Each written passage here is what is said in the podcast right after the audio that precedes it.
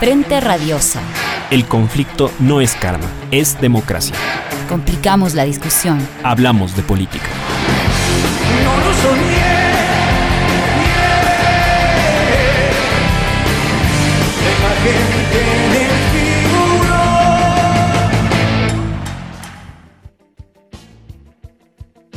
¿qué tal? Bienvenidos todos y todas a un programa más de Frente Radiosa, un espacio que, como saben, está comprometido con debatir y agitar la política. Mi nombre es Isabel Díaz y me acompaña en la conducción Yura Serrano. ¿Qué tal, Yura? Hola, Isabel. Saludamos siempre a toda la audiencia de Pichincha Universal a través del dial 95.3 FM y 94.5 para el noroccidente de la provincia de Pichincha, así como para parte de la provincia de Esmeralda, Santo Domingo y Manabí. Hoy es viernes 15 de enero y damos, eh, iniciamos Frente Radiosa porque el conflicto no es karma, sino democracia. Hablamos de frente. Les recordamos que esta es una coproducción del Foro de los Comunes y Registro Aurora. Pueden encontrarnos también en nuestras redes sociales, Facebook, Twitter, Instagram, Spotify e iVoox como Frente Radiosa. Agradecemos a Línea Dura también, medio de comunicación digital ubicado en Nueva Jersey, quienes retransmiten Frente Radiosa para la comunidad migrante en los Estados Unidos a Patricio, que en esta ocasión nos acompaña desde la coordinación técnica en los estudios centrales de la radio y obviamente a todo el equipo de producción de Frente Radiosa. Así es. Esta tarde arrancamos con una serie de programas en los que debatiremos sobre las elecciones de febrero próximo y lo que está en juego. Esta tarde, para analizar lo que representa en el binomio Arauz-Rabascal, nos acompañan Franklin Ramírez, profesor de Flaxo Ecuador, Gabriela Rivadeneira, expresidenta de la Asamblea Nacional, y Javier Flores, analista político. Bienvenidos, bienvenida. Hasta el momento, la próxima contienda electoral presenta formalmente 16 binomios que se disputarán la conducción del Poder Ejecutivo para el periodo 2021-2025. Decimos formalmente porque la disputa parece ordenarse más bien en torno a tres candidaturas, la de Andrés Arauz, la de Guillermo Lazo y la de Yacu Pérez. Pero, ¿qué representa cada una de estas opciones políticas? Hoy ponemos el ojo sobre aquella primera. Así es.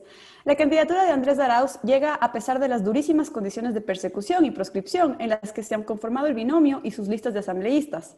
Aparece como la fuerza de oposición más consistente al actual periodo de gobierno. Para ello, se aferran a la denominada década ganada y a la añoranza de un mejor pasado que puede ser recuperado. Así las cosas, en esta primera vuelta, la campaña de Arauz ha intentado mantener viva la imagen del expresidente a pesar de las múltiples trabas a su participación impuestas desde los órganos del poder. La estrategia se inclina por mostrar que un voto por Arauz es un voto por Correa. Mientras algunos dicen que este camino no alcanza para ganar y tampoco para gobernar, el Consejo Nacional Electoral se ha decidido a vetar su imagen de todos los anuncios electorales.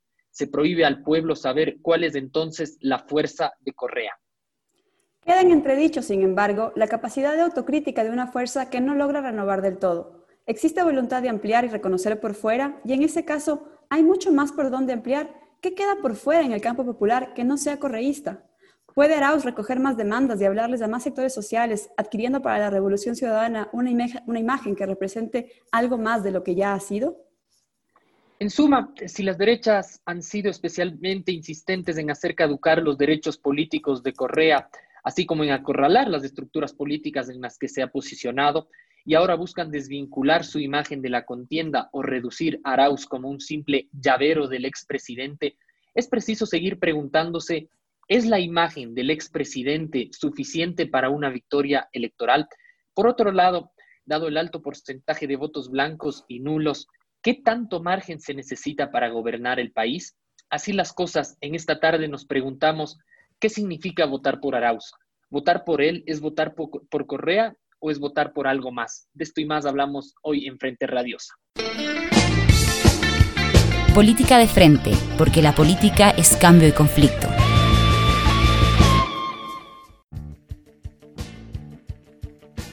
Quisiéramos iniciar pidiéndole sus primeras impresiones sobre lo que representa el binomio de Andrés Arauz y Carlos Rabascal en la papeleta del próximo febrero. Javier, bienvenido, comenzamos contigo. Bueno, muchísimas gracias por la, invitación a participar en este panel. Saludos a todos, saludos a Franklin, a Gabriela. Mira, para mí me, tengo la impresión de que Arauz quiere ser la continuidad de un proceso que se truncó durante cuatro años. Esa es eh, la recuperación que se quiere hacer y ese es creo que el fuerte de su discurso, digamos. Es, es imposible entender la figura de Andrés Arauz disociada de la figura de Rafael Correa. Si el correísmo llegar a tener algún futuro en este país, obviamente va a pasar por la, por la participación de Correa en la política nacional y quién sabe qué pase como él, como, con él como caudillo, porque claramente nuestras tradiciones de caudillos no dan como para dejar sucesores y no sé si al final del día Araoz podría ser ese el caso, el sucesor de Correa, la persona quien llegue a reemplazarlo y a superarlo en muchísimas cosas, porque también Correa es un hombre de otra época y cada vez lo es más, digamos, frente al mundo millennial, cada vez Correa es más un Boy Scout de los 70. Entonces, me parece que en ese sentido Arauz podría sintonizar mucho mejor con esas nuevas generaciones, que son el grueso de los votantes de febrero, eh, pero creo que a su vez él por sí mismo no vende muy bien su juventud. Creo que otros políticos en el espectro actual, como Jaco Pérez, sintonizan, tanto por temática como por la actitud que tienen, eh, sintonizan mejor con esos grupos. Me da la impresión que Arauz en ese sentido es más como una especie de niño viejo eh, eh, que, un personaje que irradia juventud. ojalá que para sus propósitos logre desarrollar mucho más carisma que, que el que, el que el principio tiene, porque eso es muy importante para transmitir en política la autenticidad y la convicción de una propuesta que realmente desearía cambiar el estado de cosas. Eh, pero bueno, ciertamente, insisto, es, es, una candidatura atada a un gran liderazgo. Hay que ver cómo evoluciona esa candidatura, tanto en el proceso electoral actual y si luego se consolida un triunfo, cómo evoluciona ya dentro de la, dentro del ejercicio del poder, porque sin lugar a dudas hay alguien que tiene ahí el poder efectivo y alguien que tiene ahí el poder simbólico y esa va a ser una disputa muy interesante de ver a futuro, si se da, obviamente. Ok, Javier, muchas gracias. Franklin, vamos contigo. ¿Cuáles son tus impresiones generales sobre lo que representa la candidatura de Arauz Rabascal? Bienvenido. Sí, gracias por la invitación. A mí me parece que es clave enfatizar que el binomio Arauz Rabascal es un binomio que la Revolución Ciudadana coloca en un momento claramente defensivo del campo popular y progresista en Ecuador y, ecuatoriano y latinoamericano. Eh, con su dirigencia histórica prácticamente toda exilada en condiciones de persecución y acoso judicial, la selección del candidato estuvo claramente filtrada y tamizada por esa condición. Eh, entonces, Arauz fue el candidato que podía ser electo en esas condiciones y eso claramente significa que es más una, una, una, suerte de deselección y una suerte o una suerte de elección defensiva para proteger y blindar una candidatura y un proceso de construcción colectivo partidario que requiere de la participación electoral para sostenerse políticamente. Dicho esto, ¿no? en esas condiciones, en un momento defensivo, una candidatura defensiva que no, no, no permite expresar todo lo que contiene la revolución ciudadana, el correísmo, eh, aparece la, la, voz de, el lugar de, de, Andrés Arauz, que claramente es una figura que emerge del aparato estatal de la Revolución Ciudadana, es de ahí donde fragua su militancia, es de ahí donde emerge como actor político, como figura pública, eso condiciona su discursividad, su implantación, es claramente un producto de, la, de, la, de, la, de las si quieren la segunda generación de la Revolución Ciudadana que cuaja en el Estado y que está marcado por ese signo político. En tercer lugar, como bien decía Javier, eh, eh, eh, obviamente se coloca la sombra o, bajo el legado de Correa. legado que fue puesto en duda por la deplorable elección que hizo Correa al situar a Moreno como su sucesor. desde esa perspectiva, se esperaba que Arauz, en relación a su, al antecesor a su antecesor eventual, que es Moreno, pueda marcar distancias, no solo para dar seguridad al electorado correísta de que no va a volver a cometerse un error de ese tipo, de que no va a haber una segunda traición, sino al mismo tiempo para eh, procurar tener una voz que vaya más allá de Correa, digamos que Arauz como eh, joven, este, con algunas visiones más progresistas en las cuestiones de género, en cuestiones de organización popular, como lo ha colocado, eh, parecía que podía tener una voz que exceda el legado y la estela de Correa. En este tramo de la campaña estamos viendo, sin embargo, que la Revolución Ciudadana ha correizado la campaña, ha correizado Andrés Arauz y hay la impresión de que la voz de Arauz, en parte por ciertas deficiencias del candidato, pero también en parte por una decisión estratégica, según entiendo yo, eh, está siendo relegada y se pone por delante la figura de Rafael Correa, se correiza el conjunto de la campaña, que también uno puede entenderlo como parte de una, de una estrategia defensiva, pero que claramente supone una, una, una, una suerte de apuesta conservadora, puesto que propendería a asegurar el voto correísta más que a expandir el círculo de irradiación de la Revolución Ciudadana fuera de sus eh, simpatizantes eh, o adherentes ya conquistados. Ok, Franklin, muchas gracias. Gabriela, vamos contigo. Sin duda hay varios puntos sobre la mesa, querrás comentar algunos de ellos y finalmente eres víctima en carne propia de aquello a lo que cierra Franklin alusión en primera instancia, esta necesidad de elegir a la defensiva, ¿no? justamente por la persecución de la que ha sido víctima el correísmo. Pero a grandes rasgos, ¿qué nos puedes contar sobre lo que en tu opinión representa la candidatura de Arauz Rabascal? Bienvenida. Gracias Isabel Yuro, un abrazo muy especial. Eh, también eh, un gusto Javier y Franklin verles a la distancia y bajo estos medios, pues en estos momentos complejos. Partamos de la realidad de que en nuestro país la democracia ha sido cancelada en aspectos fundamentales, es decir, no podemos obviar de que estamos en un proceso atípico, en un momento además con muchísimas rupturas institucionales que obligan a buscar determinados caminos para restablecer mínimamente lo que es el Estado de Derecho en el Ecuador y con ello pues todo lo que tiene que ver ya con el desarrollo eh, evidente y necesario de la población ecuatoriana y que le está pidiendo gritos. En ese marco y con esa democracia partida, digamos, em, arrancamos un proceso electoral ya con deficiencias, ya con irregularidades, ya con manipulaciones. De una u otra manera, sí, el, eh, eh, digamos, la imagen o los símbolos de Rafael Correa que afianzan una votación dura, que parte un poco más del 30% de voto duro establecido en los históricos electorales, pero que además la imagen de Andrés Arauz significa justamente esa necesidad no solo de refrescamiento del proceso político, sino de una amplitud necesaria que necesitamos en un momento determinado en el país, ¿no? Entonces, sí, de una u otra manera, el binomio eh, Andrés Arauz-Carlos Rabascal significa justamente esa oportunidad de ratificar un proceso político y lo que ello significa más allá de Correa. Y en ese sentido, lo decimos con absoluta claridad porque de una u otra manera en América Latina, y digamos esto no es un caso específico del Ecuador, sino en países de la región, lo que hemos hecho es centralizar la política alrededor de las figuras de los presidentes que lideraron los procesos de transformación en la primera década del siglo XXI y que de una u otra manera hoy, eh, hoy por hoy se hace un tanto incluso imprescindible su figura, como es el caso de Lula en Brasil o de, eh, o de Cristina en Argentina, o la del mismo Evo en el protagonismo, aún en el exilio en las últimas elecciones para Luis Arce, y también en la presencia de Rafael Correa en el proceso político ecuatoriano, resignificando una posibilidad también de anclaje de una fuerza progresista que vaya más allá de los correísmos o anticorreísmos.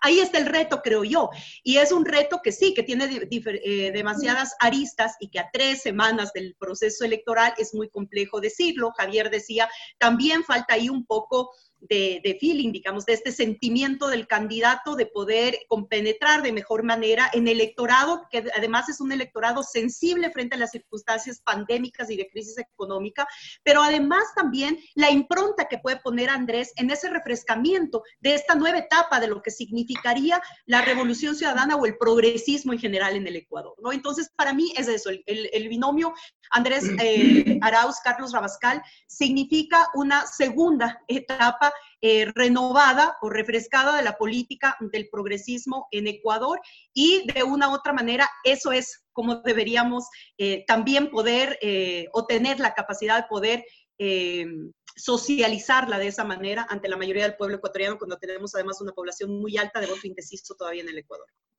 Gracias, Gabriela.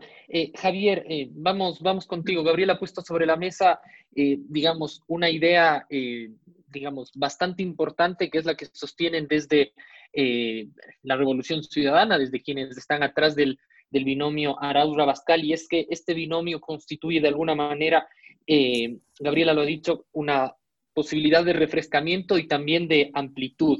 Ahora, si algo particular ha ocurrido en esta campaña es que tanto las propias fuerzas de la Revolución Ciudadana y cercanas como aquellas de oposición coinciden en insistir en el, en el vínculo estrecho entre Arauz y Correa. Eh, se ha dicho que por el lado, digamos, de las fuerzas progresistas es para insistir de alguna manera, si se quiere, en, el, en, el, eh, en, endosar la fuerza que constituye en el, en, el, en el acumulado que representa Rafael Correa, pero en las fuerzas de oposición se ha insistido también en asociarlo, en estrechar ese vínculo para eh, cargarle, digamos, todas las, todas las cuestiones negativas y de estigmatización que ha sufrido durante este tiempo el correísmo a través de la figura de eh, su, su, su, líder. ¿Cómo ves, ¿Cómo ves tú esto? ¿Alcanza para, la fuerza, para las fuerzas progresistas con endosar, eh, digamos, la imagen de Correa Arauz o alcanza para las fuerzas de oposición en, eh, digamos, encargar todo, toda su imagen negativa para proscribirlo o, digamos, para limitarlo electoralmente en esta campaña?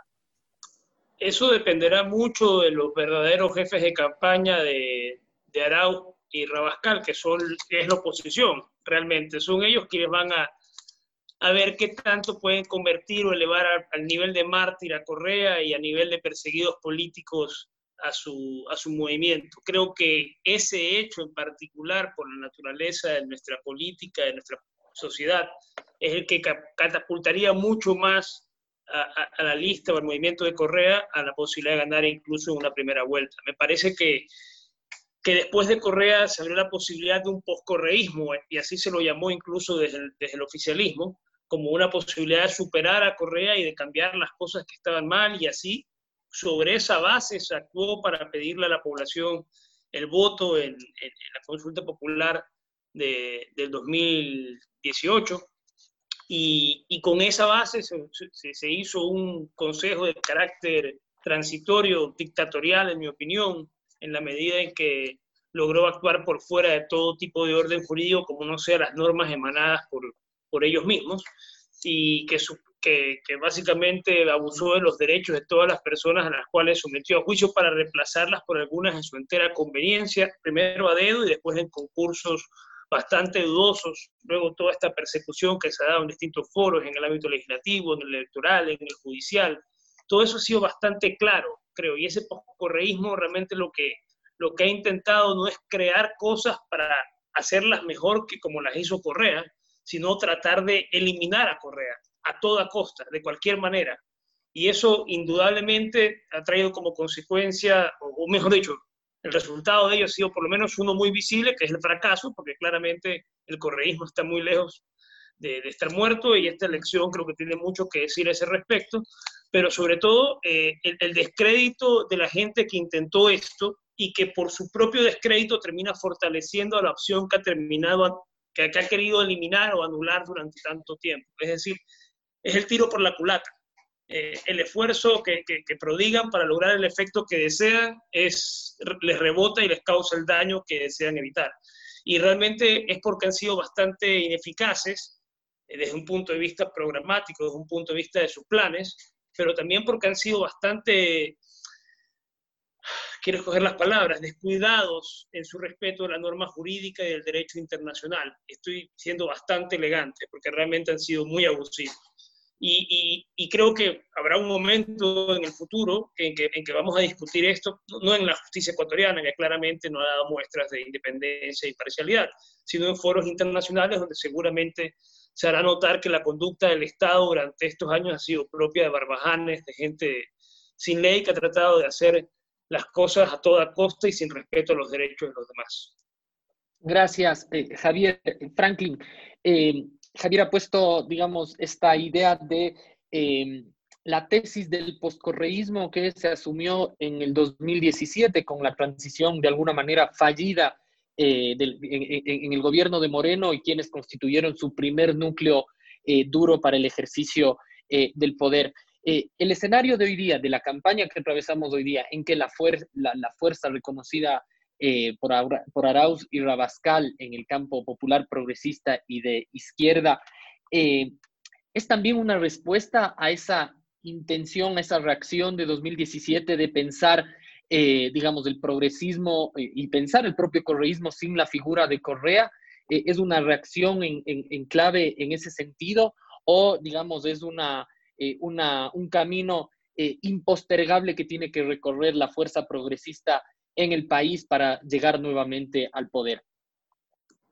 el poscorreísmo no, no existió, finalmente fue una, una mera máquina de, demolición del Estado social, del Estado de Derecho, que nos colocó en el, paisaje de la necropolítica neoliberal eh, como una maquinaria de, despojo, de desigualdad, de, una máquina trituradora de la, dignidad popular.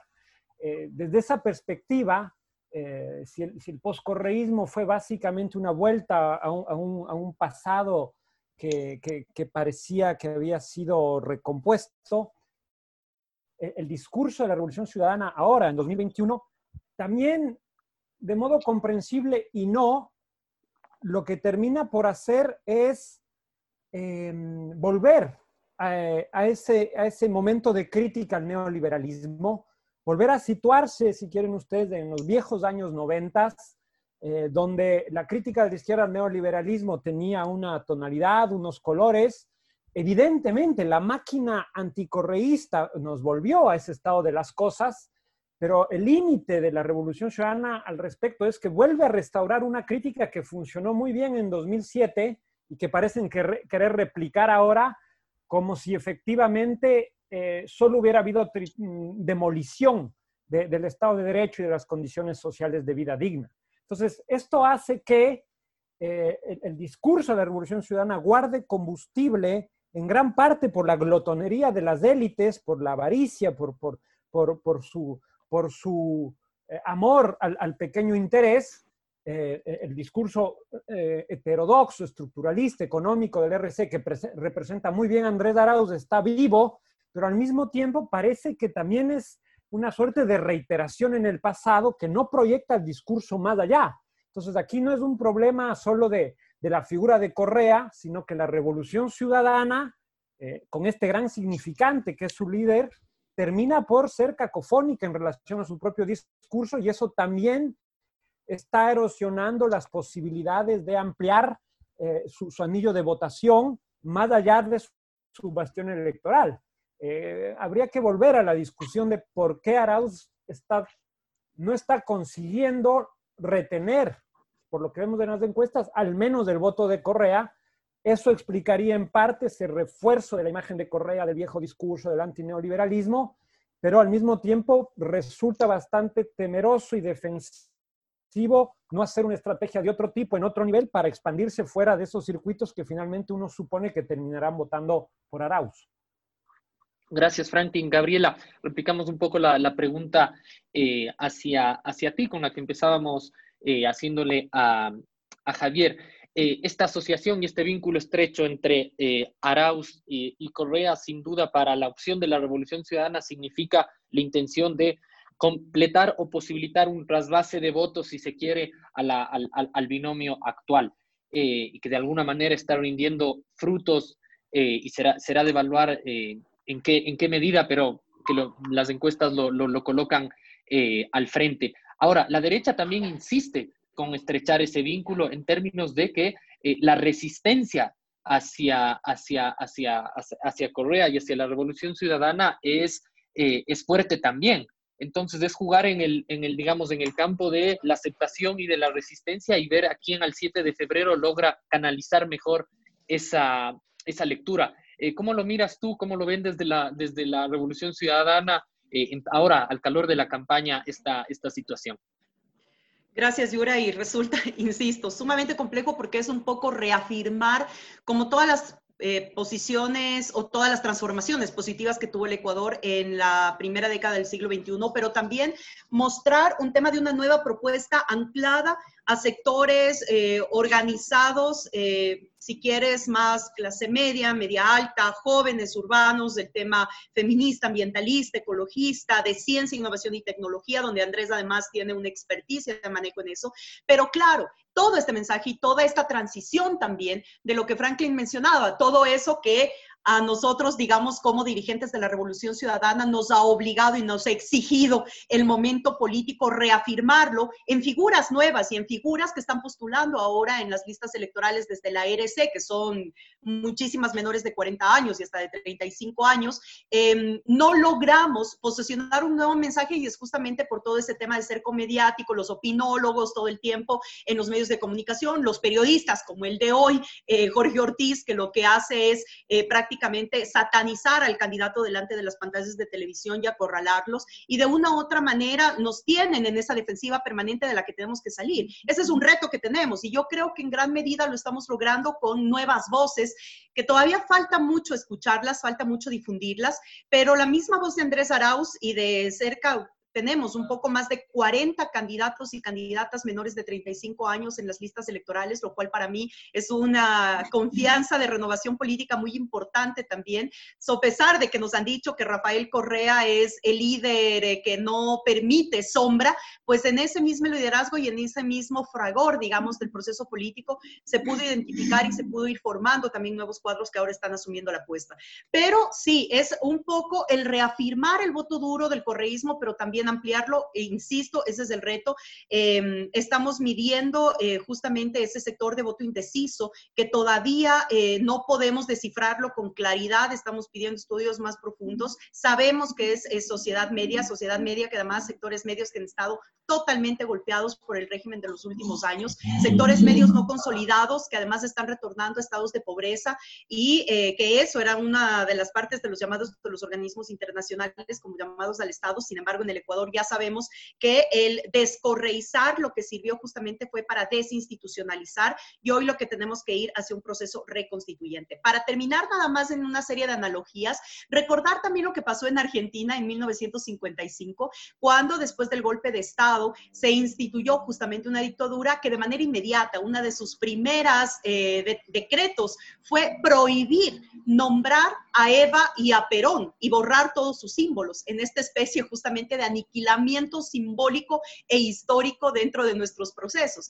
Sin embargo, después de un exilio de 18 años, la fuerza peronista siguió viva y es la base fundamental de lo que hoy se reconoce como también parte esencial del progresismo en Argentina. Hago esta analogía no porque sean similares, son procesos diferentes, estamos hablando de momentos y procesos diferentes. Sin embargo, lo que sí podemos reivindicar es que cualquiera que bajo obligación o a la fuerza quiera borrar imaginarios que están ya implementados en eh, las mayorías populares y en los sectores populares de nuestro pueblo, pues se les, les resulta bastante complejo. Y eso es lo que también estamos viendo en los indicadores. Si bien es cierto, Correa puede tener en sí mismo como persona política un nivel de rechazo, en las encuestas diría si es que el día de mañana Rafael Correa fuera candidato presidencial, ganaríamos nuevamente las elecciones, porque estamos evidenciando también que la derecha ecuatoriana no tiene candidatos que disputen verdaderamente una presidencia. Es lo que yo decía hace poco en un medio de comunicación internacional. La derecha ecuatoriana no tiene contendores. Lazo, que es un contendor que prácticamente está a la baja y que tiene negativos sumamente fuertes.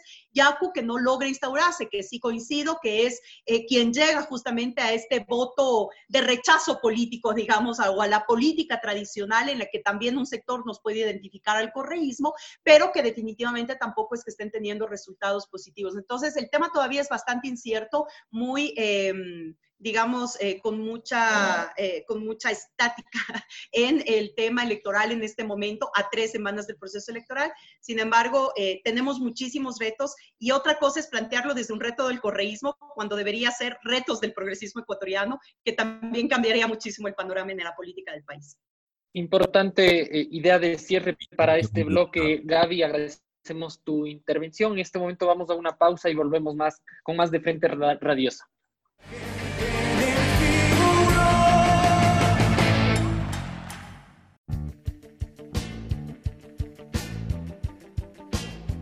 Seguimos con más de Frente Radiosa. En su última intervención, Gabriel hacía alusión a que la Revolución Ciudadana está haciendo un esfuerzo por reafirmarse, pero también por ampliar. ampliar. En ese sentido, preguntarte, Franklin, ¿tú ves eh, intentos de, ampliar desde la Revolución Ciudadana? Eh, ¿Bajo qué eje se podría interpelar a nuevos sectores, a nuevos electores que vayan más allá del voto duro correísta? O incluso reafirmar el voto duro correísta en sí mismo.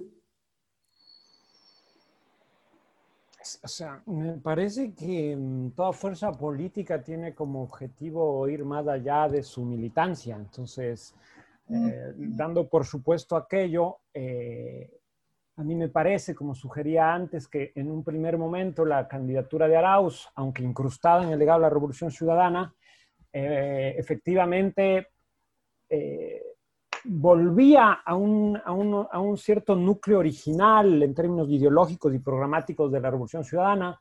Cuando se escogió a Moreno, Moreno era un candidato de, de, fin de ciclo, Moreno era un candidato eh, que finalmente lo, lo, lo, que vimos era predecible, ¿no? De algún modo, no en el nivel de traición y tal, pero ese giro hacia el centro, esa antipolítica, estaba instalada en Moreno y era, y, Correa lo tuvo que elegir.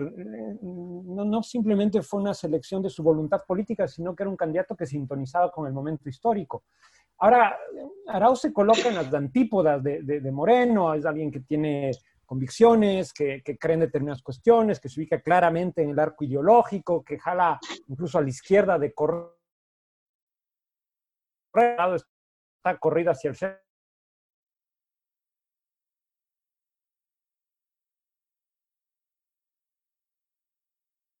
recuperación de unas raíces programáticas, ideológicas. Eh, la, apuesta generacional parecía identificarse claramente como una forma de, ampliar y, conectar con unas nuevas generaciones que, como bien decía Javier, eh, no sintonizan bien, podríamos decir, con este Boy Scout, que es el, el, Mashi, como un, un, líder muy, muy, muy congelado en sus propias convicciones muchas veces. Eh, era, un, era, un, gesto de ampliación de algún modo, pero al mismo tiempo eh, había esta beta post-neoliberal, esta beta del discurso economicista, eh, que, que, nos hacía pensar otra vez en el, liderazgo de Correa. Ahora, Arauz, a mí me pareció en, el mes pasado que dio algunas señales, habló de que un límite de la Revolución Ciudadana fue que no generó poder popular, que no generó organización, que no tuvo músculo organizado de masas, hizo un discurso más sustantivo respecto a la igualdad de género, la violencia de las mujeres, el feminismo, es decir, marcó alguna distancia con el viejo legado de Correa.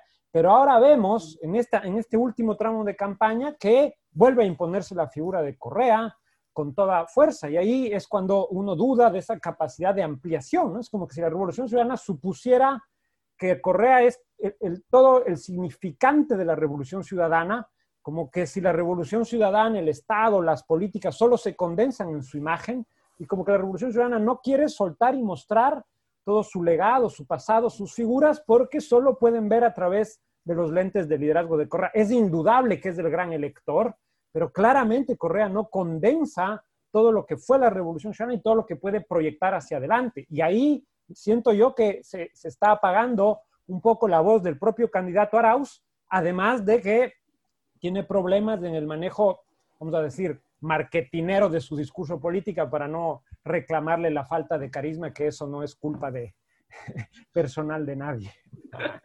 Ok, Franklin, muchas gracias. Javier, eh, vamos contigo. Franklin dice que Arau se coloca en las antípodas de Moreno y que además jala Correa por la izquierda. Eh, y a la vez tú, me recuerdo que en tu primera intervención decías que de alguna manera no es un personaje que no logra explotar tu juventud, su juventud, perdón.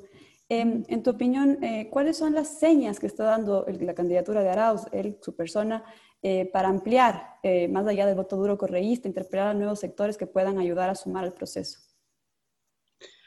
Bueno, eso tendría que manifestarse en, cosas evidentes, en, manifestaciones verbales, en hechos, en apoyos concretos ya en el gobierno, con políticas públicas, con legislación, en fin, eso ya lo veremos más adelante yo creo que por ahora ha demorado bastante en tener un discurso propio, ha tenido que crecer muy atado a la figura a la figura de Correa. Yo creo que el correísmo tiene que plantearse seriamente la pregunta de si el correísmo está atrapado por la figura de Correa, está atrapado por Correa conceptualmente, cuáles son los límites que puede, que puede horadar el correísmo sin ofender su esencia y cuál es su esencia si tal cosa existe. Es, lo que piensa Correa, en tal caso que haga un decálogo y luego eh, eh, deje que las cosas evolucionen por su cuenta, pero claramente las cosas no funcionan así y, y, es difícil saber cuál es el límite que existe para definir algo como, como dentro de la doctrina correísta, por así decirlo. Creo que depende mucho de su figura y por eso creo que la vuelta al final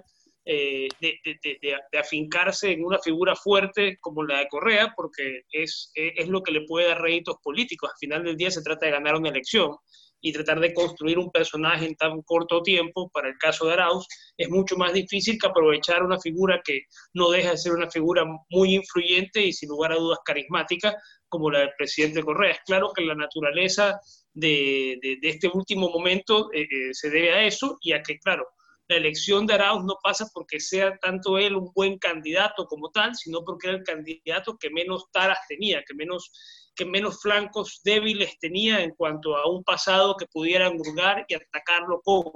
Creo que el hecho de no tener ninguna, ninguna de esas, de, esa mochila pesada que se le podía dar a otras personas por haber estado en la función pública, en otros cargos mucho más expuestos a todo tipo de acusaciones, lo hace a un candidato en ese sentido invulnerable y esa es la naturaleza de su, de su elección, para mí pasa mucho por, por este hecho. No creo que porque él sea en sí mismo eh, eh, un candidato extraordinario, que no creo que, que, ese sea el caso, pero creo que es un candidato que se puede construir si, si, logra tener un perfil propio, pero para eso tenemos que explorar los límites del correísmo. ¿Qué, ¿Qué, puede cambiar del correísmo y que siga haciendo tal cosa? Así como en el caso que mencionaba Gabriela Perón, que el peronismo ha sido tantas cosas, ha sido una cosa extrema derecha, ha sido una cosa extrema de izquierda, ha sido Menem, ha sido Kirchner, ha sido muchas cosas. ¿Cómo, cómo va a derivar el correísmo y cuáles son sus distintas vertientes? ¿Cuál es la vertiente que, que va a ser más fiel al correo original? ¿Qué es ser el correo original?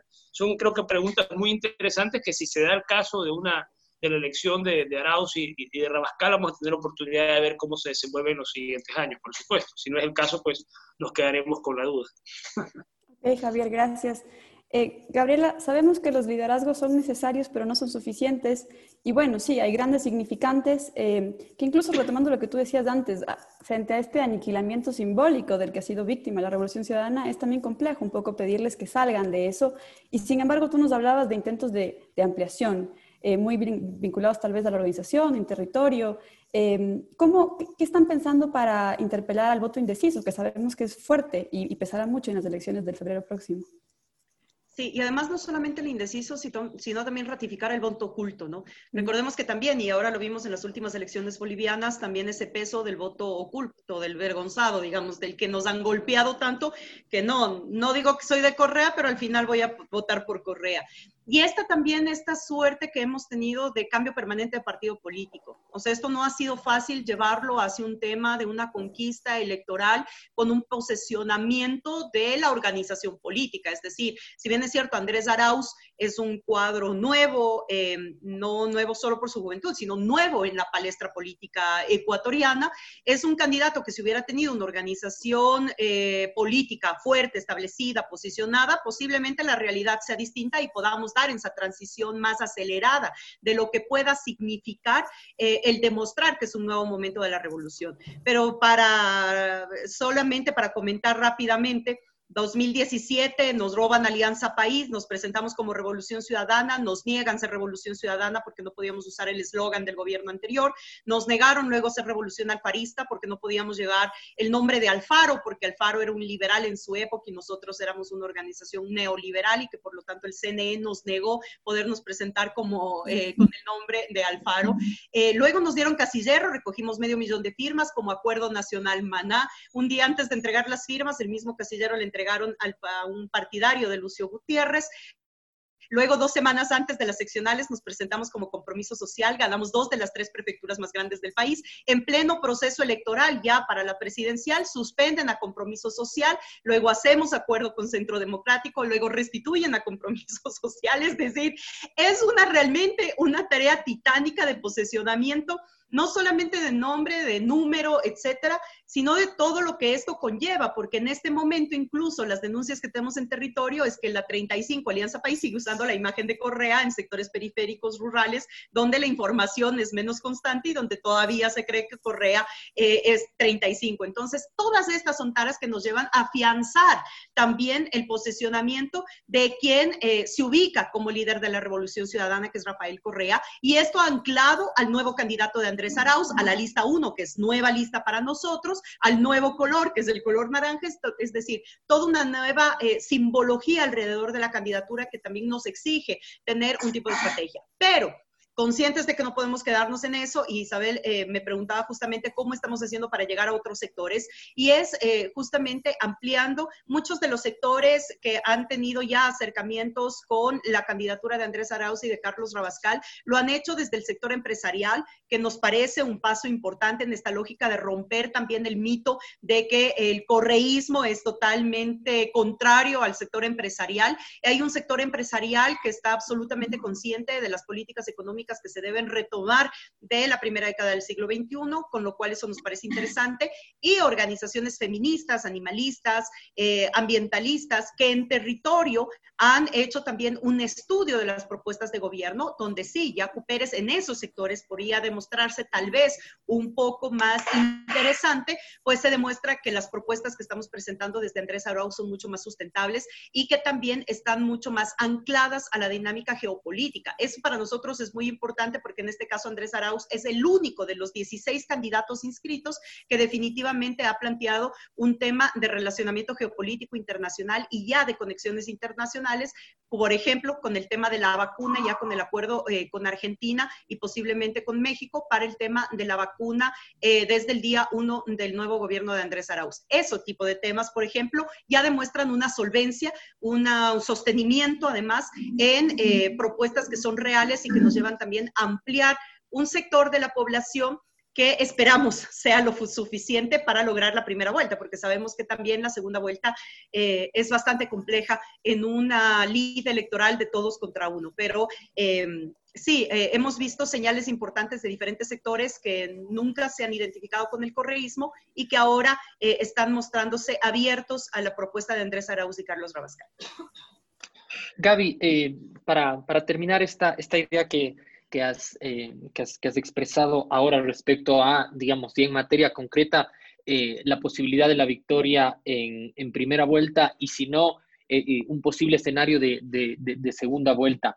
decíamos de un inicio y en la discusión al, empezar el programa que, digamos, es la estrategia de campaña de estas semanas, que, de esta semana que ha sido insistir en la figura y en el vínculo de Correa con la opción, con la opción política, eh, asegura de alguna manera el electorado, el electorado duro, el electorado fuerte, ha radicalizado, si se quiere, la campaña hacia, hacia ese polo.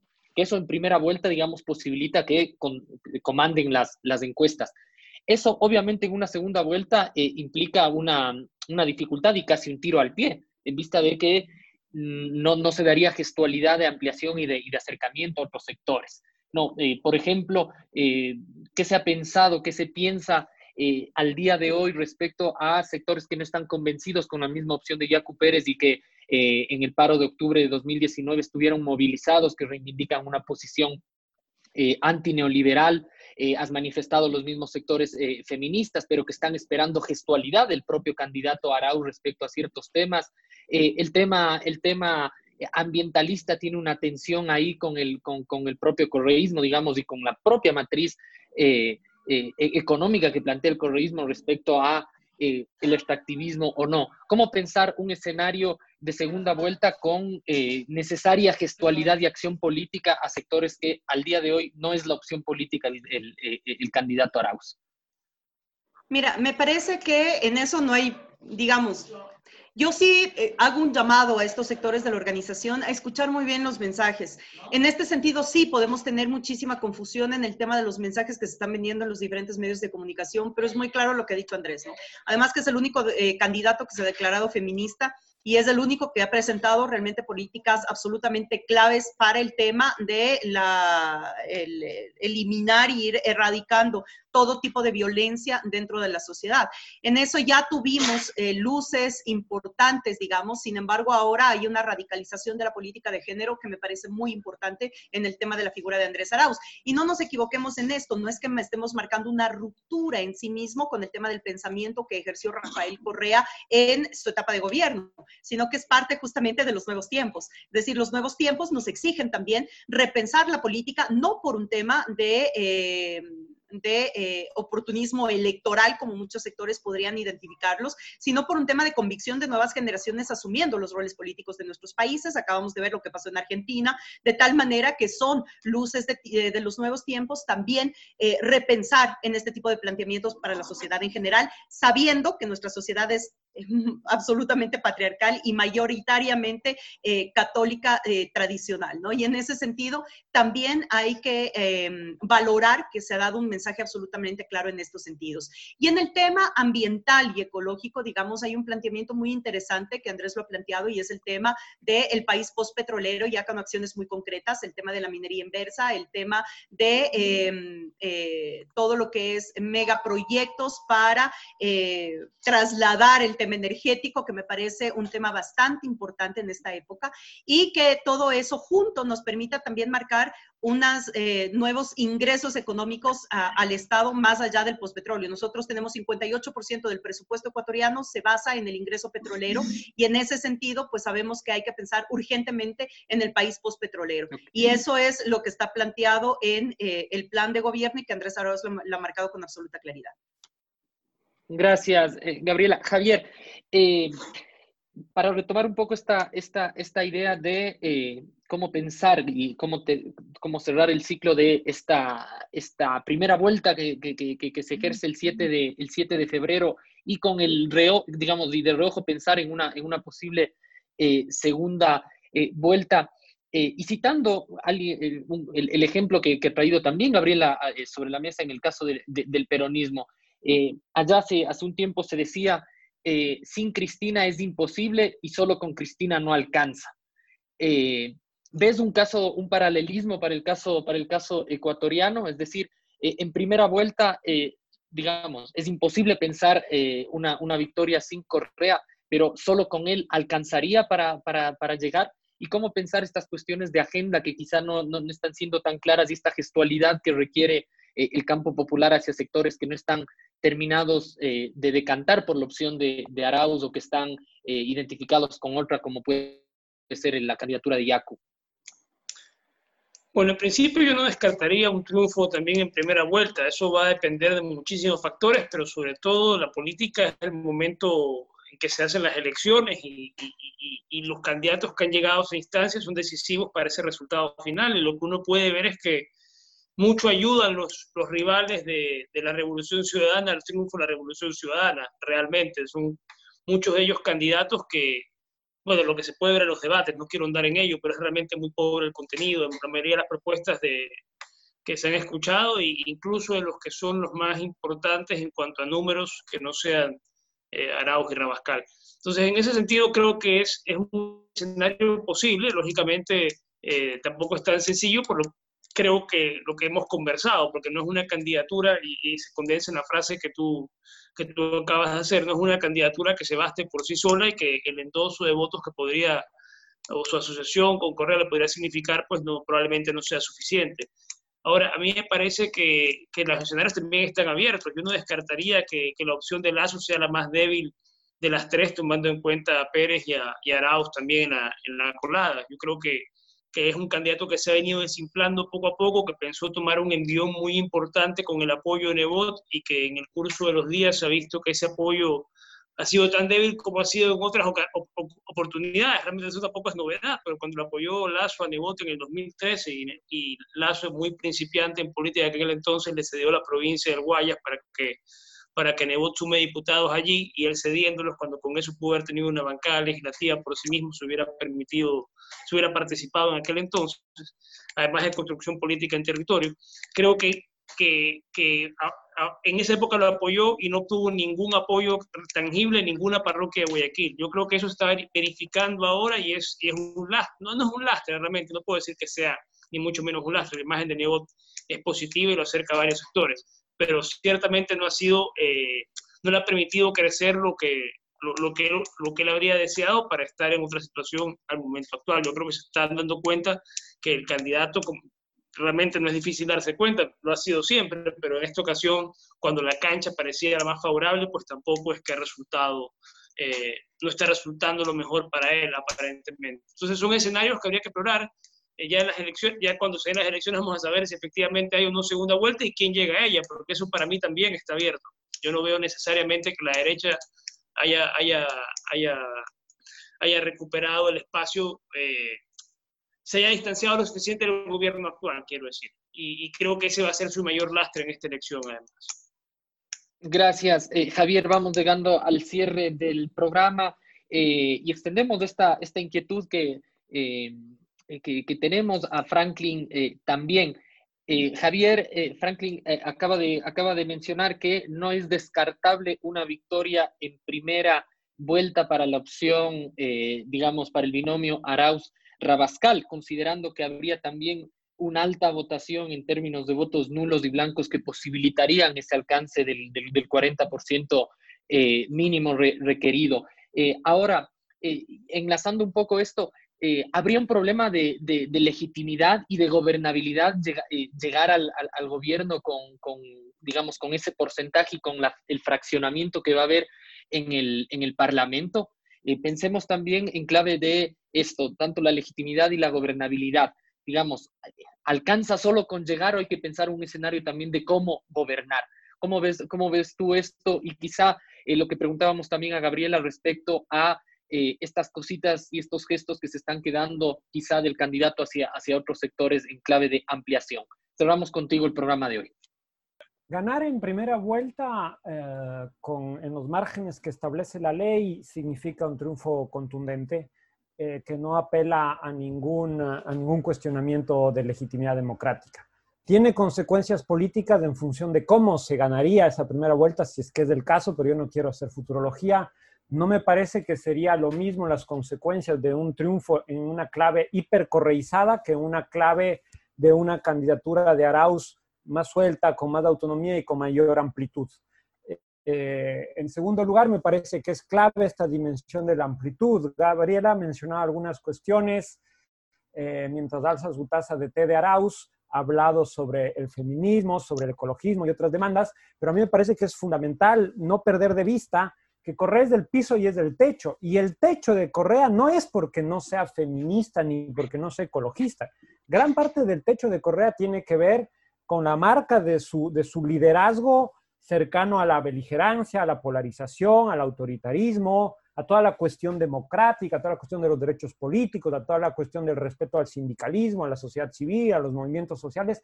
Ahí necesitamos un pronunciamiento de Arauz mucho más nítido y comprometido con la cuestión democrática, con la cuestión del respeto al campo popular. Es allá donde una candidatura progresista y de izquierdas debe mirar en estas condiciones de deterioro de la vida por la captura del poder empresarial y por el despojo de la dignidad de la vida en estos años, se requiere hablarle con más entereza al sindicalismo, a las organizaciones sociales, al funcionariado público, a las organizaciones de la sociedad civil. Ese tejido asociativo débil en el Ecuador quedó muy crispado con el gobierno de Correa y es ahí donde la, la, eh, eh, la imagen de Correa puede ser un lastre para la candidatura de Arauz. De aquí en lo que queda de campaña, hay unos sectores sociales que es de esa clase media, a la que hablaba Gabriela en parte, que pueden ser sensibilizados con señales contundentes de músculo democrático, de respeto de la República, de respeto de la, del control popular, de la separación de poderes. Esto interpela con mucha fuerza, además obviamente de las demandas de género, ambientales y de otros derechos colectivos. El Estado plurinacional son fundamentales para construir eh, un campo político ampliado en estas circunstancias. Muchísimas gracias, Franklin, Javier, Gabriela. Creo que con esto cerramos Frente Radiosa. Sin duda, un programa importante, importantes aportes que nos permiten pensar a la política en estos nuevos tiempos, pero sabiendo que hablamos de un, desde un lugar absolutamente defensivo. Y desde ahí nos hemos interrogado eh, cómo ratificar la herencia progresista, pero también cómo ampliar. Muchísimas gracias. Esto fue Frente Radiosa. Una coproducción del Foro de los Comunes, Registro Aurora y Ecuador para Largo. No.